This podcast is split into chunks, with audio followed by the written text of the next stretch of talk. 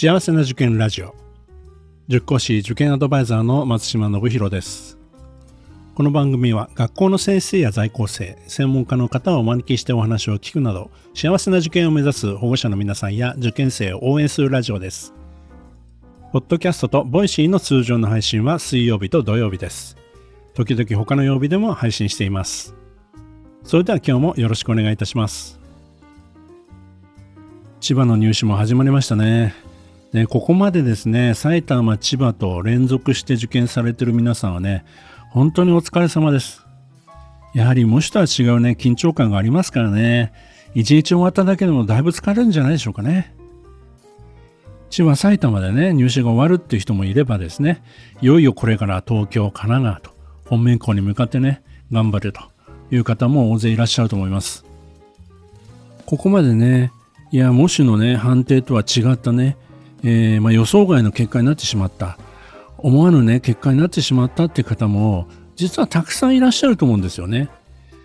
いやー本当はねこの学校だと受かっててよかったのにとかねいろいろねもやもやした部分もあるかと思うんですけども一旦それはね置いといてこの1週間の過ごし方を考えてみてください。それで何をしたらいいのかがわからないときはやっぱり塾の先生にね相談してみることがこれが一番いいと思います。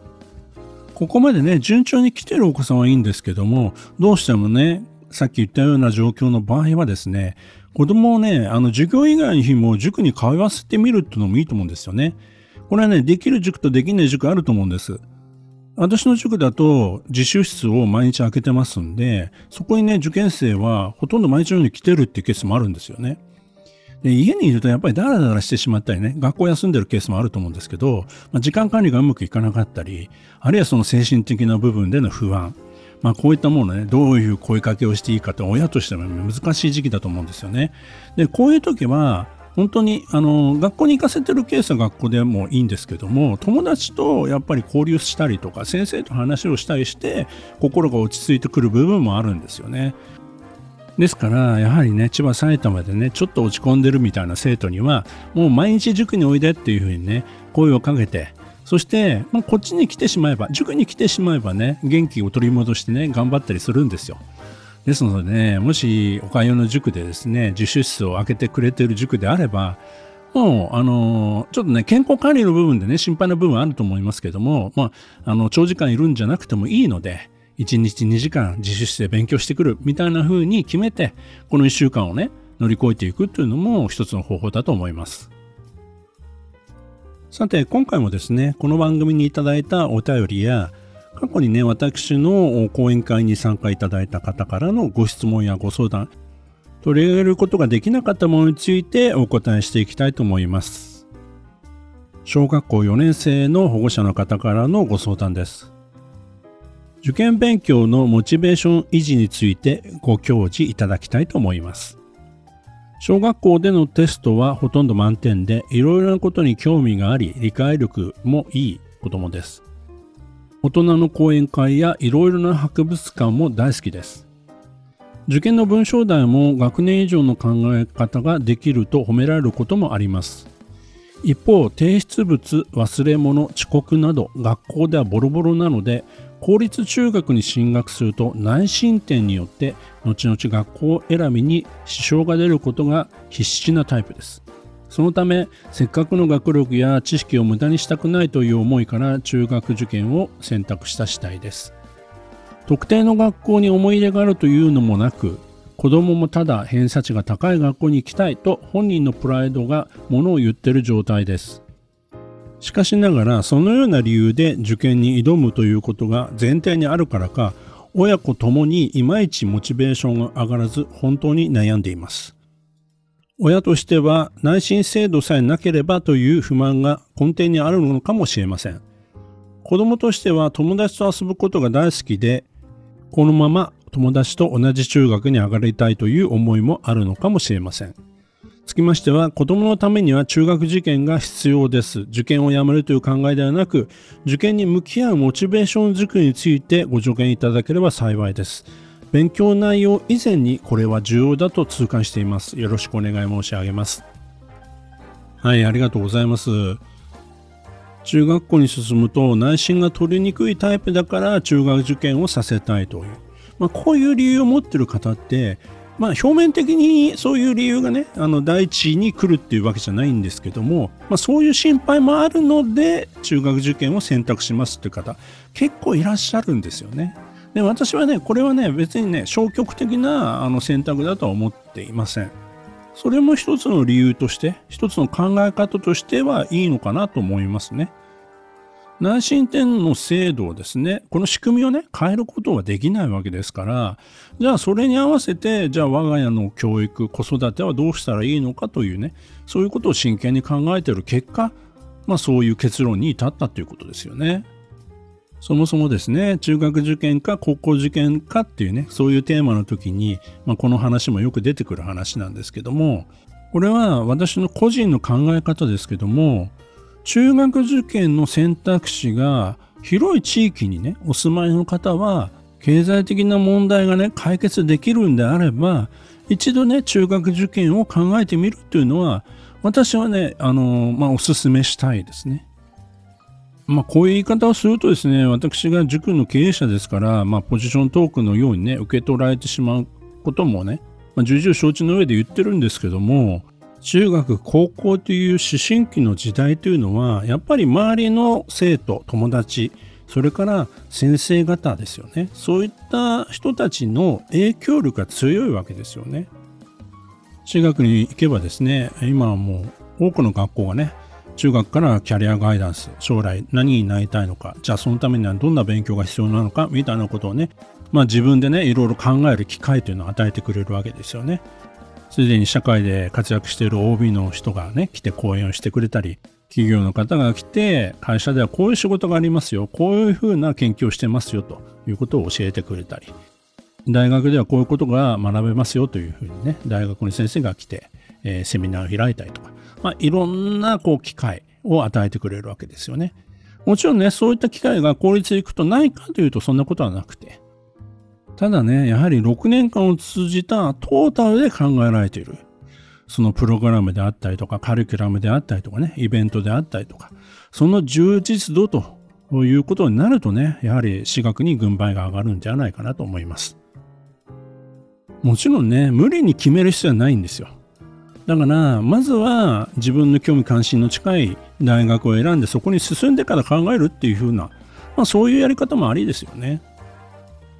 また効率に進んだからといってねそういった将来のことを考えないかといったらそんなことはなくてね個人個人によっても違うと思うんですよね。家庭でねあの支援するというかサポートすることだってできるわけですよね。社会とつながりを持っている一番身近な大人って親じゃないですか。中学や高校からでもね親子の会話の中でそういった世の中のことをね話し合ったりとかねえー、自分のね、将来についてどう思ってるんだろうみたいなね、会話が豊富であればね、子供自身がいろいろ考えると思うんですよね。ただ、何の刺激もないままね、思春期を、まあ、過ごしてしまうと、自分は将来何になるのか、何をやりたいのかわからないというね、目的が持てないというようなね、そういった風になってしまう可能性もあるわけなので、まあそういう意味ではね、私学はいろんな機会を通じて刺激を受けてると。受けることができるということではあります。大学受験もですね、まあ、中高6年間一貫教育だから、まあ、有利かどうかと言えれば、それは確かに有利だと思うんですけども、高校受験をしてですね、高校に入って、もう高1からね、あの、大学進学に向けた勉強を始めれば、十分間に合うと思いますし、ただ、周りの雰囲気がそうでなかった場合にね、自分だけがそういう行動をとるというのは難しい部分もあるので、それをね、ちゃんと周りの大人がフォローしてあげられるかどうか、アドバイスをしてあげられるかどうかというのが重要になってくると思いますね。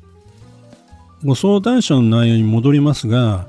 まあ、とにかく今の時点だと提出物とか忘れ物とか遅刻がね心配だというふうに書かれてます。これは確かに中学受験であればねそういったことはあまり関係ないんですけども、まあ、いずれにしましても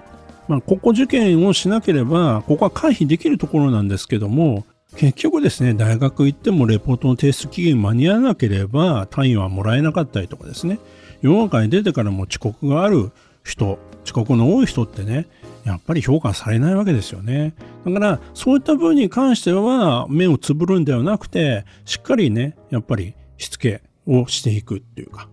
まだまだ親の手の内にいる間にねそういったことの教育はしていかなくちゃいけないというふうには思います。ただしあのその子のね特性としてどうしてもねそこが難しいという場合もあるわけですよね。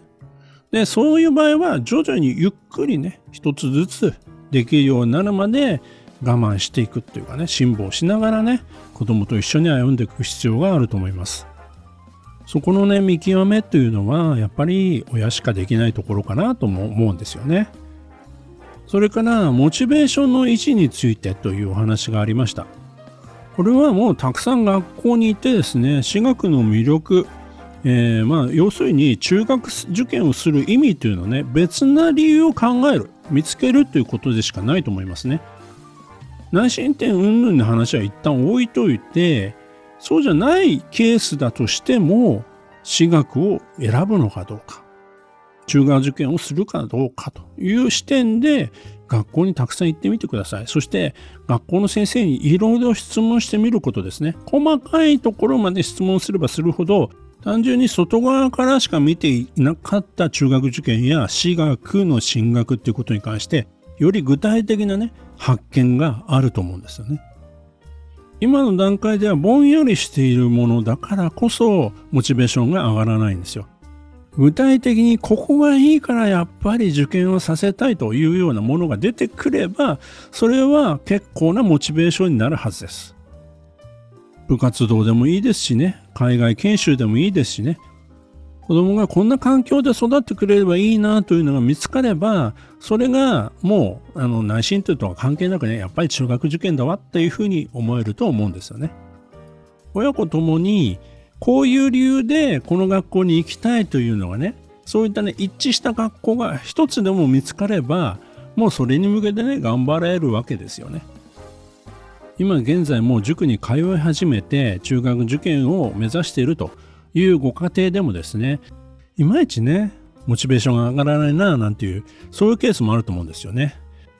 そういった時はもう一度もう決めた学校があってもですねその学校についてね親子でね話し合ってみる。やっぱりこの学校ここはいいよねとかねそういったね機会を時々持つのもいいと思うんですよね。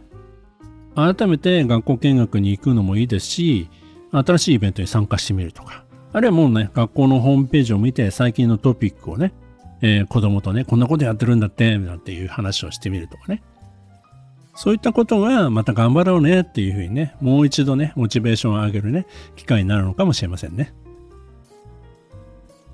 この番組では保護者の方、受験生の皆さんからの質問や相談をお待ちしています。